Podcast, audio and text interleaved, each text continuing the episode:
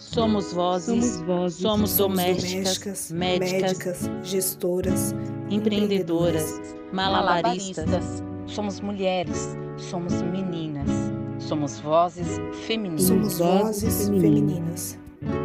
Podcast Vozes Femininas.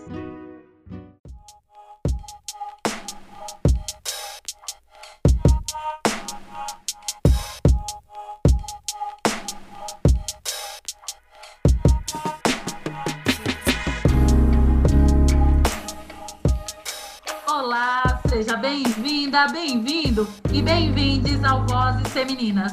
Eu sou a Catiana e estamos em mais um episódio.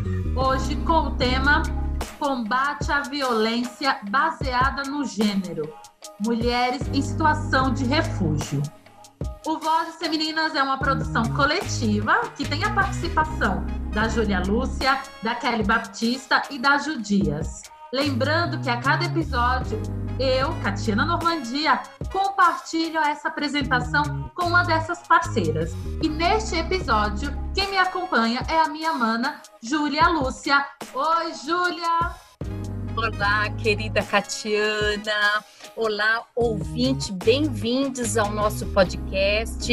E a convidada do Vozes Femininas de hoje é Hortense Mobui Muanza, mãe, advogada, especialista em direito econômico e social, coordenadora jurídica e social da comunidade congolesa no Brasil, a CCB, supervisora do coletivo Consolidação dos Emigrantes, a CCI, e membro eleita em 2018 do Conselho Municipal de Imigrantes da cidade de São Paulo, a CMI. A Hortense é natural da República Democrática do Congo, um país da África Central que faz fronteira com o Sudão do Sul, Uganda, Ruanda, Angola e outros países do continente africano. A República Democrática do Congo, assim como o Brasil, é um dos países mais ricos do mundo em termos de recursos naturais e também com um dos piores índices de desenvolvimento humano. Sob o domínio de colonização belga até 1960, o país tem sido palco de inúmeros embates civis e políticos, o que tem contribuído para o refúgio de congoleses para outros países, dentre eles o Brasil. Vale lembrar que refugiado não é o mesmo que imigrante. O refugiado se vê obrigado a sair do seu país, seja por questão política, religiosa, de guerra ou de violência militar. O fato é que a pessoa é obrigada a deixar sua vida, atravessar as fronteiras e buscar outro país para preservar a sua vida e a de seus familiares. Hortense, você está no Brasil há seis anos e desembarcou em São Paulo como uma pessoa em situação de refúgio, uma mulher negra que não dominava o idioma. Quais foram os desafios mais difíceis para você superar? É, então, boa noite, boa noite a todos. Agradeço muito pela oportunidade. É, espero que essa conversa seja muito é, maravilhosa, né? É, então, é, os desafios que eu teve que enfrentar, não é que eu teve, porque esses desafios me acompanham até hoje. Eu acabei de completar seis anos no Brasil, né? No mês passado. Esses desafios continuam, porque foram são desafio muito profunda e sabe uma coisa que está em profundor na profundidade não é fácil tirar ela por cima um buraco muito profundo pega tempo né para fechar é isso que eu estou vivendo então é, fazendo o que eu posso chamar de integração social no Brasil falando da integração social é a reconstituição a reconstrução da minha vida, porque eu tenho que começar tudo de novo. É por isso que eu disse que esses desafios me acompanham. E o primeiro grande desafio, se eu posso enumerar, é a língua. É a língua. E até hoje eu não falo melhor português, não. Até hoje eu continuo fazendo aula de português para poder me expressar melhor. E eu acho que é isso, é um instrumento, um instrumento muito grande que vai me ajudar, né?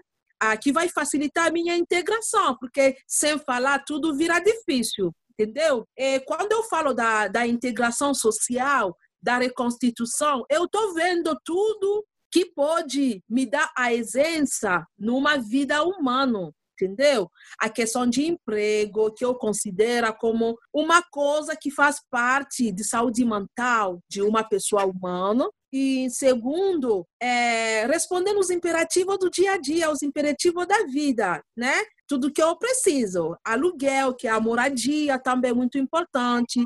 Precisa, né? De, finan de finança, entendeu? Então eu tenho que ter recurso por isso. E isso só pode vir do, emprego.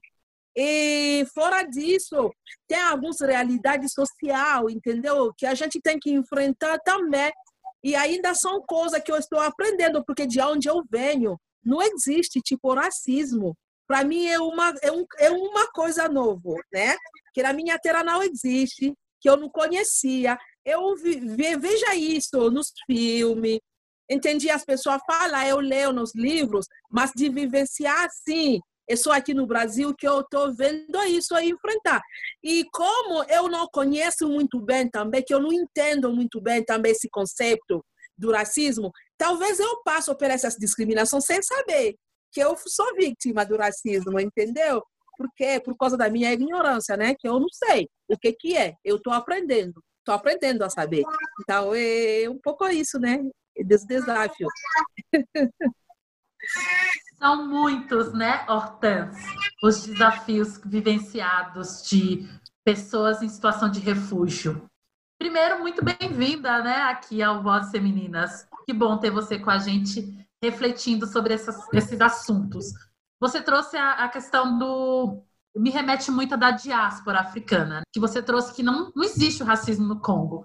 Isso eu escuto de vários outros países, que a maioria são pessoas negras, assim como no Brasil também, mas aqui no Brasil a gente tem a falsa, né, ou o falso conceito do mito da democracia racial. E isso me lembra muito do nosso pensador, pesquisador, o professor universitário, ativista dos direitos humanos, Abdias Nascimento. Ele participou na década de 60 na, na Nigéria discutindo num congresso sobre questões da diáspora africana e o racismo.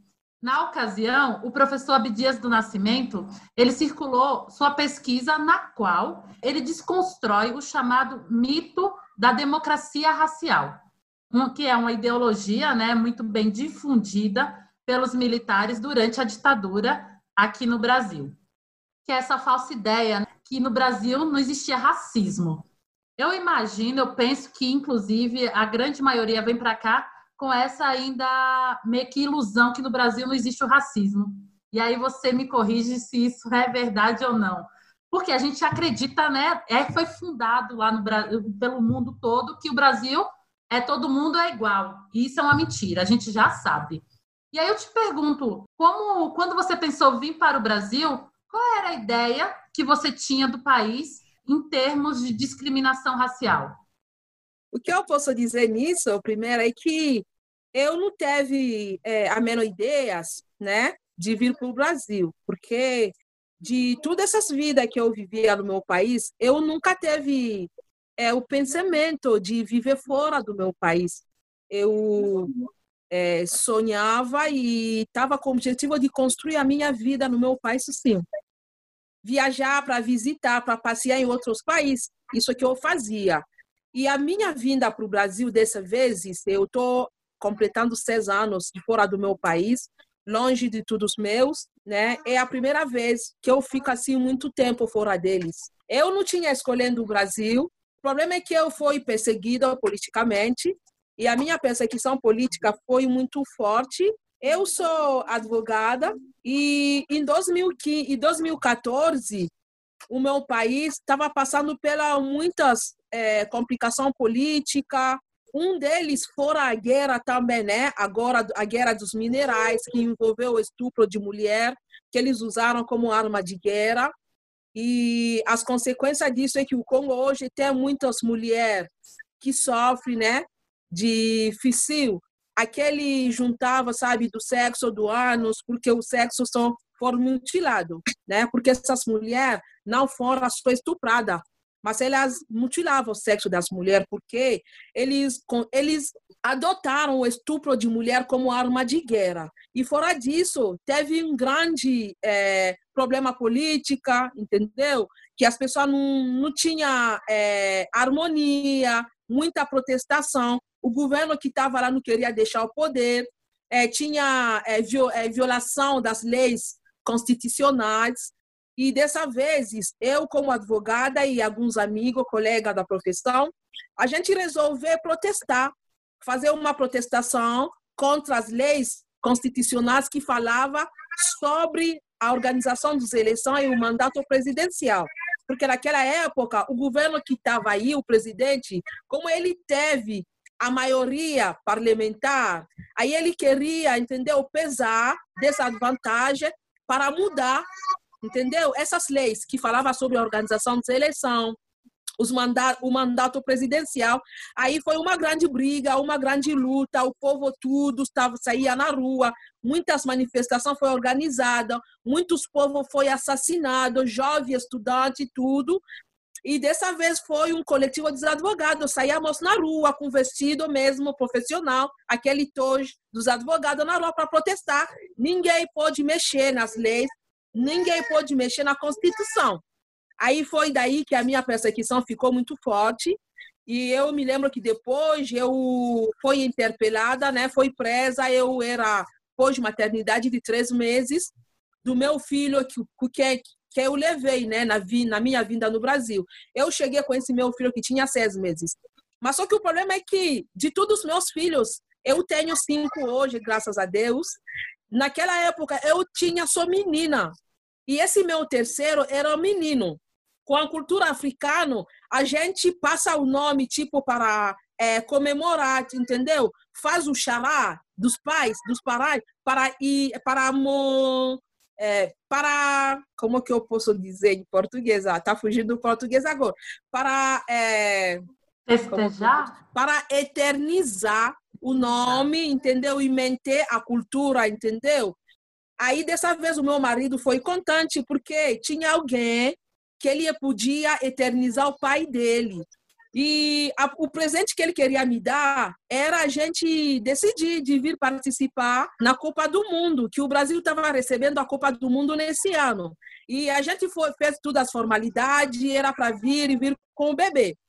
Mas aconteceu que a gente não conseguiu, por causa de tudo essa questão política, a gente nem conseguiu vir assistir é, na Copa do Mundo para o Brasil. E quando eu saí da prisão, como eu estava amamentando, eu tomei ponto quando ganhei o bebê, eu estava assim, em acompanhamento com o, com ginecólogo.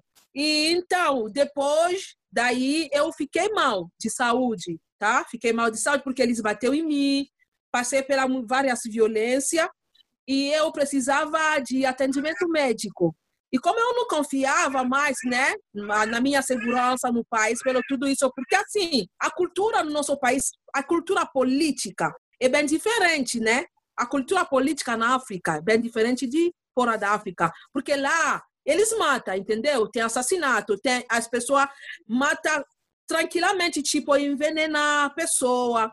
Então existe tudo essas coisas. Aí me deu medo não teve mais confiança em qualquer hospital, em qualquer médico. Aí eu decidi sair para o atendimento médico. Não foi para pedir o refúgio, foi para o atendimento médico. Aí, a única coisa que eu, teri, que eu teve nesse momento é o visto para o Brasil, porque é, a sorte que eu teve que é, o prazo de um visto é de um ano.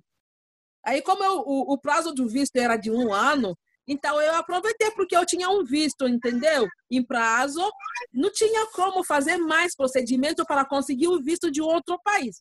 E aí eu falei que, então, a única coisa que eu posso fazer é ir no Brasil para conseguir o atendimento médico. Mas o pior só que eu cheguei aqui dia 29 de outubro de 2014. Em janeiro de 2015 as coisas pioraram, mas piorou.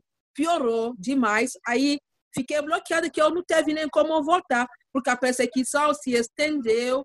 Meus amigos, a maioria foi preso e tudo isso. Aí eu não tinha mais como voltar no meu país. Aí eu fiquei no Brasil. Aí eu pedi um refúgio. Assim, que você, nesses seis anos que você está aqui no Brasil, e eu, eu Catiana, eu desejo que você. Não é fácil, né? Tá numa situação de refúgio, tudo isso que você está relatando. Eu não nem tenho ideia do que você tá, passou, né? O que você passa, mas sinto meu abraço.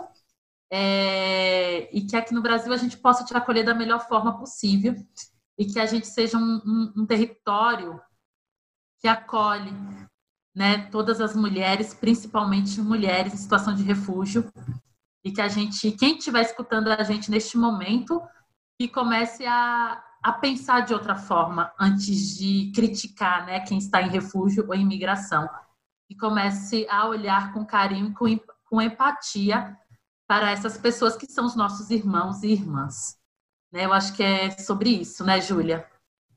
É isso aí, Catiana. A gente sabe que a história dos refugiados ela tem inúmeras camadas e também inúmeros mal entendidos.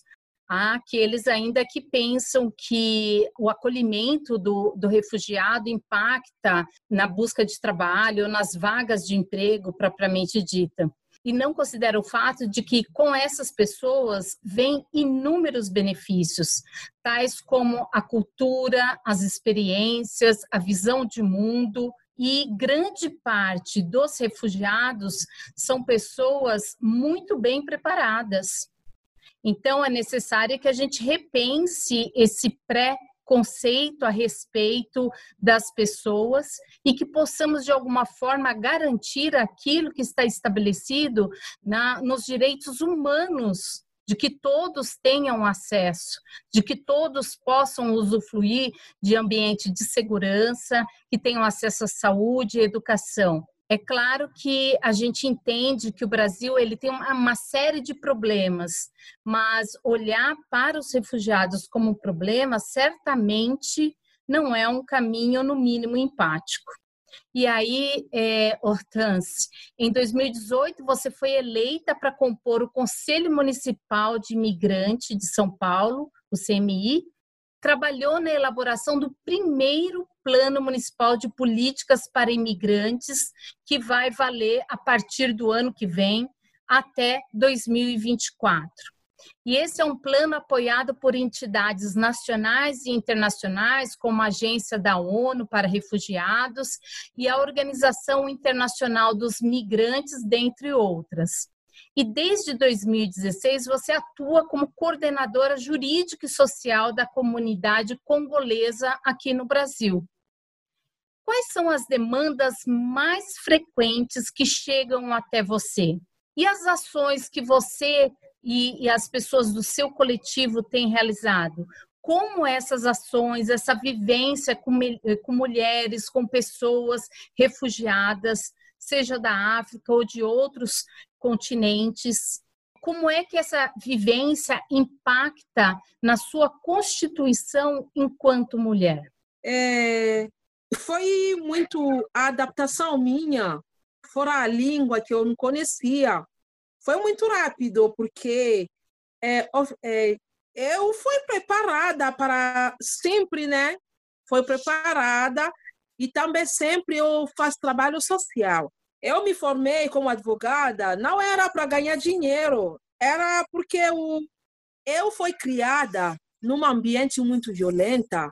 E quando eu falo da violência, é todo tipo de violência, entendeu? Do gênero, não sei do que. Até para me formar foi muito difícil se formar, uma mulher se formar na faculdade no Congo. Foi difícil se formar como mulher. Então, é uma luta e eu venci porque eu queria defender os fracos, os que não têm a voz, os que não conseguiam falar. Aí eu dizia que eu sou contra. Por que a mulher vive essa discriminação? Por que a mulher não pode se levantar? Por que a mulher não pode falar? Por que a mulher não tem voz no Congo? Por que o homem congolesa tira o seu poder na cultura congolesa? Entendeu? Essas leis é, que são costumes, essas leis tradicionais que apoia, que dá força, entendeu? No machismo congolesa. Então eu era contra, aí eu cresci, entendeu? Para superar tudo esses desafios, para superar tudo essas discriminação. Então, quando cheguei no Brasil, eu vi que era diferente. O Brasil é um país, pelo menos, que respeita os direitos humanos. Eu tiro assim para o chapéu pela mulher brasileira na luta dela, porque a luta da mulher congolesa ainda não atingiu nem 1% da luta, entendeu? Da mulher brasileira, isso é verdade. Aí, quando eu cheguei aqui, eu vi, ah, nossa, tem mulher como eu também, que reclama, que diz que não, que diz que mulher pode também. Aí, a minha adaptação foi muito rápida e bem fácil, sem falar o português. Alguns documentos no processo, no processo, sabe, do pedido do refúgio, é, no pedido da residência no Brasil. Tem alguns formulários, né, pelo alguns ONG que consegui fazer a tradução em francês, em qualquer língua, né? E a pessoa pegava a língua que sabia. Aí aconteceu que muitas congolesas, sabendo que eu sou advogada, pediam o meu auxílio para preencher algumas coisas, para esclarecer alguns pontos. Aí eu comecei a fazer esse trabalho em casa. A minha casa ficava cheio assim, e muitas pessoas me ligavam, falavam, eu acompanhava. E nisso eu cheguei a conhecer muitas organizações nesse trabalho, né? Que as organizações também teve muitas dúvidas, entendeu? Da questão cultural que tinha ligação ao direito, entendeu? Aí eles me chamavam para perguntar, eu esclarecer como que é. Aí eu cheguei a conhecer várias organizações nesse sentido. Aí eu fiquei fazendo as orientações. Ah, no seu caso, vai assim, no seu caso, faz isso. Aí eu consegui integrar também é, na Secretaria de Saúde pelo CTA em Fio como é, agente de saúde, agente de prevenção, desculpa, agente de prevenção. Aí, aí eu trabalhava só com os imigrantes, na prevenção contra a doença sexualmente transmissível. Aí isso me aproximou de, demais entendeu? Com os imigrantes, além da questão da documentação que eu fazia, preenchendo, fazendo as coisas, aí na área de saúde, porque muitos imigrantes não entendiam como funciona o sistema de saúde brasileira. Aí eu fiquei, eu era, eu fiquei um foco, sabe? Um foco para os imigrantes, onde eles iam, para ter informação, para saber como se orientar. Aí alguns até me pediram para acompanhar eles e alguns entrevistas. Aí eu fazia, eu podia falar, por exemplo, em Lingala, para aquele que não sabia falar o francês. Aí eu fazia a tradução de Lingala para o português, pouca português que eu tenho, né? Aí foi assim que muitas imigrantes chegaram a me conhecer.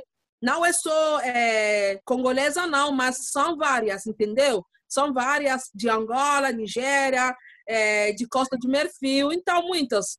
Haitiano, boliviano. Aí eu fiquei lidando nisso. É ali que eu cheguei a entender é, a, a, Constituição Política do Brasil também. É, eu cheguei a conhecer o que, que é o Câmara Municipal, tudo isso. Aí eu lidei com alguns políticos para entender. Aí daí, como advogada, eu comecei a fazer articulação. Articulação sobre tudo, né? É que pelo problema dos imigrantes, a levantar Aí eu passei a, a reclamar, entendeu? A, a, a, declarar, eu passei a fazer um mapeamento de alguns imigrantes, sabendo dos casos, que a maioria começou a me buscar para me contar o caso, muitos casos de crime, entendeu? Que aconteceu, para perguntar como que pode fazer, o andamento da documentação. É de lá que eu cheguei a conhecer a questão de conselho que tinha acabado de se formar, né? É, primeira, eu tinha me candidatar para o Conselho Participativo. E lá era da Zona Leste, na Itaquera, mas não tinha dado certo, foi difícil, porque naquele dia também choveu muito, mas choveu muito, naquele dia da eleição. Aí, seguinte, é, chegou é, a candidatura para o conselho, aí eu fui me candidatar. Fez a minha campanha com as pessoas já que me conhecia, que que acredita em mim, né? Pelo trabalho que eu faço já. Assim que eu fui votada. E aí eu atuo muito, com ligação com várias organizações, igual a Caritas, que me indicou, porque ele sabe, me conhece. Foi a Caritas que me acolheu na minha chegada. As primeiras orientações, é, tipo acesso à aula do português. A primeira que eu fiz aqui na Educafro, né? Foi a Caritas que me encaminhou lá para fazer a minha primeira aula de português. Aí hoje eu estou falando português, eu estou aí junto com todas essas organizações que trabalham com o papel dos imigrantes na luta para conseguir, é, para ajudar, né, entendeu? O governo de São Paulo, que seja o governo brasileiro, a construir uma política pública para os imigrantes, porque precisamos. Precisamos. A falta dessa política coloca em grande vulnerabilidade os imigrantes. Em grande vulnerabilidade, sabe? Até que eu posso dizer, algumas violências que vivem os imigrantes, tipo violência de mulher, violência a, domic, é, a domi, violência domiciliar, violência a domicílio, né? Em casa. Doméstica. Isso, isso, doméstica. isso, violência doméstica. Talvez, sabe, são consequência, entendeu? De uma integração mal feita, ou falta de uma integração social. Eu acabei de dizer no início que o trabalho faz parte entendeu? De saúde mental de uma pessoa. E colocando a cultura como na África, a cultura africana é aquela que deixa o homem passar para frente na família. Homem é aquele que sai para buscar por família, que sustenta a família. Aí imagina aquele homem vai chegar hoje no Brasil, não consegue emprego, não consegue manter a família, isso, isso tudo atrapalha, né? Entendeu? Aí pode ter como consequência também violência. Sabe aquela coisa de todo mundo estar tá em casa sem nada, entendeu? Atropeça as palavras e isso tudo, então. Eu acho. Porque, assim, falando de questão da violência doméstica, eu levanto muito a questão cultural, entendeu? Porque nossas famílias, nossos imigrantes, têm uma grande influência de nossas culturas que a gente está trazendo do Brasil e que talvez eu não entende nada da cultura brasileira e talvez que eu não, não sei nada e não aplica nada da cultura brasileira, tipo no vestido. A maneira que o brasileiro pode se vestir, talvez para mim é um tabu que eu não posso me vestir assim, entendeu? De tudo as pernas para fora, de tudo, não sei, a costa para fora. Talvez o marido não deixa, não aceita, que não dá certo. E aí, com os filhos também é assim. Eu acho que quem ingressa muito a cultura brasileira são nossos filhos, entendeu? Que está nascendo no Brasil, crescendo no Brasil. Só fica em casa um pouco tempo com a nossa cultura, aí a influência é muito grande da cultura brasileira. Aí, falando da violência, a gente tem muito essa percepção, entendeu? Dessa cultura africana. Né? Aí é, a percepção da violência para a mulher não é igual do Brasil. Não é igual do Brasil que eu vejo que tem a Lei Maria da Penha, a delegacia para a mulher, é tudo isso. A cada minuto, quantas mulheres são assassinadas no Brasil. Mas no Congo isso não existe. Não existe, sim. Violência a domicílio existe. Entendeu? Violência corporal, que deixa lesão em mulher, isso existe, né? A lei é punido pela lei também. Mas muitas coisas que envolvem relação, casamento, casal, é, é muito tratado, é, resolvido na comunidade do que na justiça, porque hoje na África a gente vive uma briga, entendeu? Se for fazer um paralelismo entre o direito é, é, o direito positivado, entendeu? É o direito tradicional e que o povo africano ficou muito conservador dos costumes e isso passa pela frente do direito positivado tá? Aí vou dar um exemplo para você entender. No caso do casamento, por exemplo, aqui vocês vão direto no cartório e se casa. Mas na África, a gente leva o casamento tradicional para o registro no cartório. Então, não é, você não registra o casamento no cartório sem um casamento tradicional. Então, o que a gente considera como casamento na África é o pagamento da dote. Esse casamento tradicional. É isso que é o casamento, é considerado como casamento. Aí você leva isso no cartório para registrar. É isso mesmo. Então tem essa briga mesmo. Hortência, o que é interessante observar é que quando uma pessoa se refugia em um outro país, ela leva consigo toda a cultura dela. Então, ela pode estar desprovida de bens materiais, só que os bens simbólicos, os valores, ela carrega consigo. Os países que incluem, recebem os refugiados, desenvolver políticas públicas que vá além da inclusão, sejam políticas públicas que propiciem o acolhimento. nós entrevistamos no episódio 16 a jornalista é, Rosa Martins e ela trabalha especificamente com a temática de refugiados. Então, para quem está nos ouvindo e que quer saber um pouquinho mais sobre como que é o processo e acolhimento, do, o trabalho que a Igreja Católica faz juntamente com a população refugiada aqui em São Paulo. Ouça o podcast número 16 com a Rosinha Martins. E no seu caso, Hortance, eu gostaria muito de que você me falasse um pouco, se possível, como que todo esse movimento de vir para um outro país, com uma outra cultura, com outros valores, justamente com outros signos, com outros elementos da própria do próprio tratamento do corpo da mulher, como é que você se reconectou ou como é que você se reescreveu dentro desse ambiente? Você observa que a Hortense de seis anos atrás é diferente da Hortense que hoje vive no Brasil, que tem esse trabalho super ativo com a população de refugiados de diferentes lugares do mundo? Eu posso dizer que sim, é, porque além desse trabalho que eu faço, né, desse apoio que eu estou dando com os imigrantes, os refugiados, eu estou aprendendo também, estou me formando também, né, completando é, as faltas que eu tinha mas eu posso testemunhar que é, essa aprendizagem que eu tenho aqui no Brasil, com o movimento das mulheres, com a luta dos brasileiros, com a, as lutas de várias é, do, é, é, domínio, entendeu? Várias causas, várias é, coisas, várias, por vários objetivos, por vários motivos que eu vejo aqui no Brasil. E isso, para mim, é uma escola. Esses seis anos que eu tenho no Brasil hoje, eu posso dizer que é uma escola. Estou me formando e me formei muito em todos os níveis, que seja espiritual, que seja é, moral, é, que seja científico também, entendeu? E social, que eu aprendi muitas coisas, me abriu muito. Hoje, com esses seis anos no Brasil, mesmo que eu me sente é, como se for uma presa a céu aberta, entendeu? é, o lado mais chato, o, mais, o, o, lado muito feio que eu tenho no Brasil é o lado financeiro, entendeu? O lado financeiro, é como não consegue gerar assim um trabalho que deve para conseguir, né, é, responder aos imperativos, né, do dia a dia como mãe de família e tudo isso. Mas é, fora disso, eu sou super formada, eu é, estou com uma grande passo de é.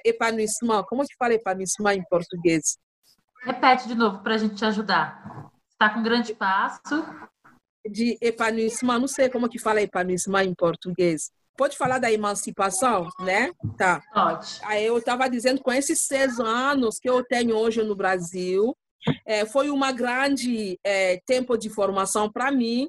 Hoje eu sou enriquecida eu é, deu um grande passo, entendeu? De emancipação. Eu me sinto hoje uma mulher bem emancipada, porque eu sou suficientemente, entendeu? Informada. É, até provei, entendeu? Aprovei alguns, algumas coisas que eu consegui fazer. Né? O, o que eu faço no Brasil hoje falando, entendeu? Num país dos outros. Até as pessoas no meu país que ligam para mim para dizer, quando eu posto algumas coisas no Facebook, e diz que que é isso? Você fugiu do Congo, abandonou a política do Congo para fazer a política no país dos outros? Entendeu? Maravilhosa então, ela! Maravilhosa isso aí, ela! De aprender tudo. Estou feliz dessa formação, dessa hortência que eu sou hoje, que é diferente daquela hortência que estava no Congo, daquela hortência há seis anos atrás. Eu sou outra. E eu penso muito é, que no dia que eu voltar no meu país, e eles vão ver uma nova pessoa mim. E a força que eu teve foi dobrado.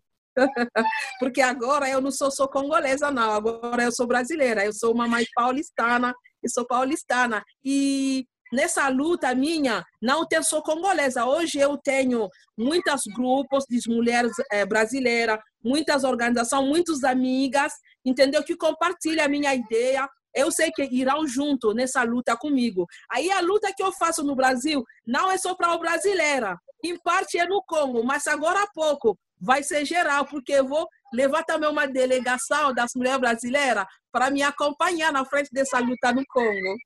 Eu acredito nisso.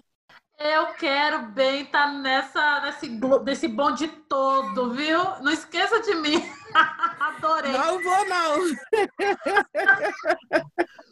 É muito bom ver, escutar mulheres tão fortes como você. E eu digo forte, tá, ouvinte? Não é no sentido de romantizar, não. Mas é no sentido da gente resistir. Porque ser mulher e ser mulher preta neste mundo não é fácil. É um ato de coragem e de resistência. Parabéns, viu, Hortense? Por tudo Obrigada. isso, por toda a sua caminhada, assim, que tá. Eu tô te escutando e tô aprendendo tanto com a sua militância, com o seu ativismo, que eu já tô fã e eu quero estar tá no bonde. Quero, a gente vai chegar no Congo. Inclusive, o nosso episódio de hoje, ele é em parceria, né, com o pessoal do Caritas. E que bom que eles possibilitaram essa conexão, essa ponte da gente com você, da gente te escutar, da gente te conhecer, da gente aprender sobre política e aprender sobre o que é ser mulher em refúgio, em situação de refúgio em diversos lugares do mundo. E aí, falando nisso, né? Você está falando de tudo isso, a gente está no, nos 16 dias de ativismo pelo fim da violência contra mulheres. Lembrando que muitas mulheres, não todas, né? Mas muitas mulheres elas são impulsionadas a se refugiarem justamente né, para se proteger né, de violências como estupro, é, escravidão, escravidão sexual, realizadas por governos autoritários ou milícias envolvidas né, com, a, com, esse, com as disputas de território. E neste sentido, é, eu gostaria que você deixasse aqui um recado para as mulheres que lutam pelos seus direitos enquanto refugiadas e para outras mulheres, né, dos países e cidades que recebem essas mulheres em situação de refúgio ou de imigração. Então, é, a questão de violência, eu queria falar um pouquinho, né, voltar um pouco atrás na sua fala, a questão de violência contra a mulher imigrante ou mulher refugiada, entendeu? É, em várias, várias casos que eu recebi, em vários casos que eu conheço, são consequência de uma da falta de uma política pública, entendeu? Porque sempre eu disse que o Brasil recebe, mas o Brasil não acolhe, né? No caso, a questão de moradia, a questão de emprego, são um grande desafio para os imigrantes no Brasil. E são uma questão muito difícil de conseguir resolver. E aí o que, que acontece? Essa coisa é, treina o crime de estupro para mulher imigrante e refugiado, exploração sexual para essas mulheres, entendeu? Que não tem moradia, que confia em um homem porque precisa, entendeu? De um teto. Aí ele, ela se deixa ser explorada sexualmente porque ela não tem onde morar, ela não tem onde ir ela não tem como se manter, entendeu? Aí um homem que trabalha, que tem um teto, vai se aproveitar dessa mulher, e ela fica calada sem dizer nada. E também, é, o falta disso também é, é, provoca muito a, promiscu, a promiscuidade, entendeu? Isso também treina violência com as mulheres. É isso, eu conheço muitas mulheres africanas hoje que ficaram grávidas, deram criança, entendeu? E isso fora da cultura africana que exige para que você para, para que só pode ter filho com um homem que te casa. Então, isso significa que o homem que dá dote para sua família. E hoje tem mulher que tem filho fora da cultura, a cultura africana que exige, entendeu? Que a sua família recebe um dote desse homem para você dar filho nele. Tem muitas mulheres aqui com filho e a família na África nem sabe, porque ela não sei como contar isso porque tem que resolver primeiro a questão de dote. Então, isso tudo são consequências da migração. Tá? É, o que eu posso dizer para essas mulheres é que não se desanimam, para quem ainda passa pelo grande, grande e grave dificuldade, para aquele que está em desespero, né? Eu posso é, dar muita força para elas, é, dizer que elas tem que ter esperança, nada é perdido enquanto a pessoa é ainda viva, porque o importante é estar viva. É, continuar a buscar, sempre a oportunidade tem. E eu vou pedir para as pessoas ter muita paciência e aceitar a se virar, porque eu sei que isso mexe muito na psicologia. Tem aquele que não aceita, tipo, ah, eu era advogada, eu não vou fazer limpeza. Ah, eu sou médica, eu não vou fazer, não sei faixinha. Então tem que entender que você mudou de ambiente. Tem uma palavra sábia do Congo que diz assim: quando você está fora da sua casa, na casa dos outros, é supor que você é em cima de um árvore. Você tem que saber se manter. É isso que ele tem que colocar na cabeça. Abraçar o que pode para conseguir manter a sua vida, colocar feijão na mesa para os seus filhos, reconstruir pouco a pouco a sua vida com a esperança que tudo vai mudar um dia, porque ninguém é refugiado à vida. Ser refugiado é uma circunstância. Refugiado são vítimas da sociedade, mas tudo acaba um dia e todo mundo volta à sua vida normal. Tudo que as pessoas constroem antes de ser refugiado nada é perdida. Tudo pode ser recuperado e a vida do refugiado um dia acaba. É isso que eu posso dizer. Nossa, Hortense, a gente ficaria aqui horas te escutando. Obrigada por essa aula de política, de ativismo e de vida. Eu gostaria é, que você também compartilhasse com a gente quais são as redes sociais que as pessoas podem né, te encontrar e se quer te encontrar e já agradecer por tudo e agradecer por estar aqui com a gente e por essa escuta maravilhosa. Aonde a gente te encontra? O meu Facebook é Hortense. O meu primeiro e segundo nome, Hortense Mbuí. Fora disso, eu envolve atividade da culinária. Aí eu tenho um espaço que eu chamo Espaço Cidade do Mundo. Tem uma página minha, Cidade do Mundo, ali no Facebook. No Instagram também é a mesma coisa. O meu Instagram também é Tansumbuí. Aí a minha página Cidade do Mundo é onde eu coloco essas atividades da culinária que eu coloco. O cida a Cidade do Mundo é uma ideia, né? É, é, é um espaço que envolve a cultura através da gastronomia. O grande objetivo é de recuperar todas essas folhas que o Brasil produz, mas se joga fora, entendeu? E, é, e, e aproveitar, entendeu? Montando o prato vegano, porque hoje muitas pessoas estão se tornando vegano. Aí eu quero fazer uma diversidade para falar. Você é vegano, mas você pode ter uma diversidade em prato, porque o Brasil produzem muitas folhas que não consomem, que vão para o lixo. Aí vamos manter essas folhas, não levar ao lixo porque é comestível. Aí tem a oficina de culinária dessas folhas, tipo, o Brasil produz muito mandioca, mas não come folha de mandioca. O, o Brasil produz muito feijão, mas não come folha de feijão. Não come folha de quiabo, não come folha de abóbora, não come folha. Então, todas essas folhas são comestíveis e são gostosas. Aí eu sou focalizado nisso, mas fora disso, tem também outras comidas, tipo frango com kioyo. Um kioyo é a alfa-vaca que chama kioyo na Bahia, que eu descobri, né, lá em Salvador, que eu vi isso. E outras regiões do Brasil, eles chamam isso de alfa-vaca. Eu faço frango com esse tempero, essa folha, que é maravilhoso para a saúde. E ainda agora, nesse tempo da pandemia, para se prevenir, é, pode fazer um chauzinho do kioyo, dessa alfa-vaca, essa folha, para tomar e se sustentar de saúde. É isso o espaço Cidade do Mundo. Pode me visitar lá, pode encomendar da minha comida, eu faço entrega, ou você mesmo recupera. Obrigada. Maravilhosa é ela. Vamos, né, Júlia? A gente vai na cidade do mundo, quero experimentar tudo. Hortência, Hortência, muito, muito obrigada. A gente amou demais ter você aqui e a gente espera que você também tenha gostado né, dessa de participar. Então, desejo saúde, força para que você continue lutando e sendo essa mulher maravilhosa. Muito, muito obrigada. Obrigada é meu, agradeço muito pela oportunidade. Obrigada.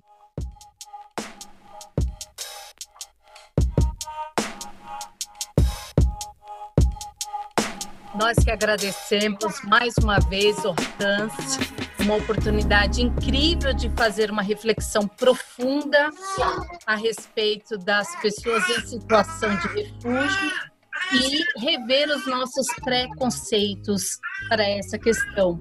E conhecer uma pessoa tão potente, alegre, resignada e ao mesmo tempo ativa com aquilo que é importante para a humanidade e não só para uma pessoa de um determinado país. Então, muito obrigado pela sua presença aqui em nosso país, em nossa cidade. E para você, ouvinte, por conta do isolamento social, esse episódio do Vozes Femininas foi gravada com cada participante em suas casas.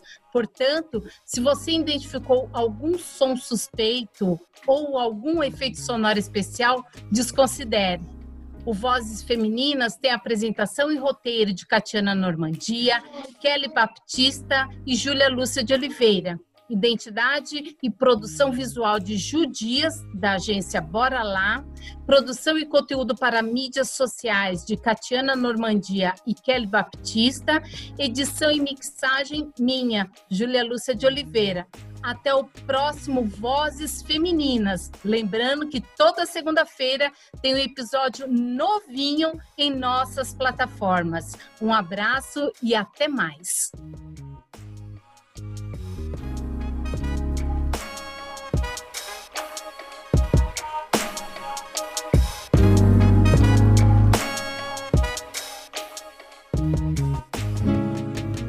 Somos vozes, somos, vozes, somos, somos domésticas, domésticas médicas, médicas, gestoras, empreendedoras, malabaristas. malabaristas. Somos mulheres, somos meninas, somos vozes femininas. Somos vozes femininas.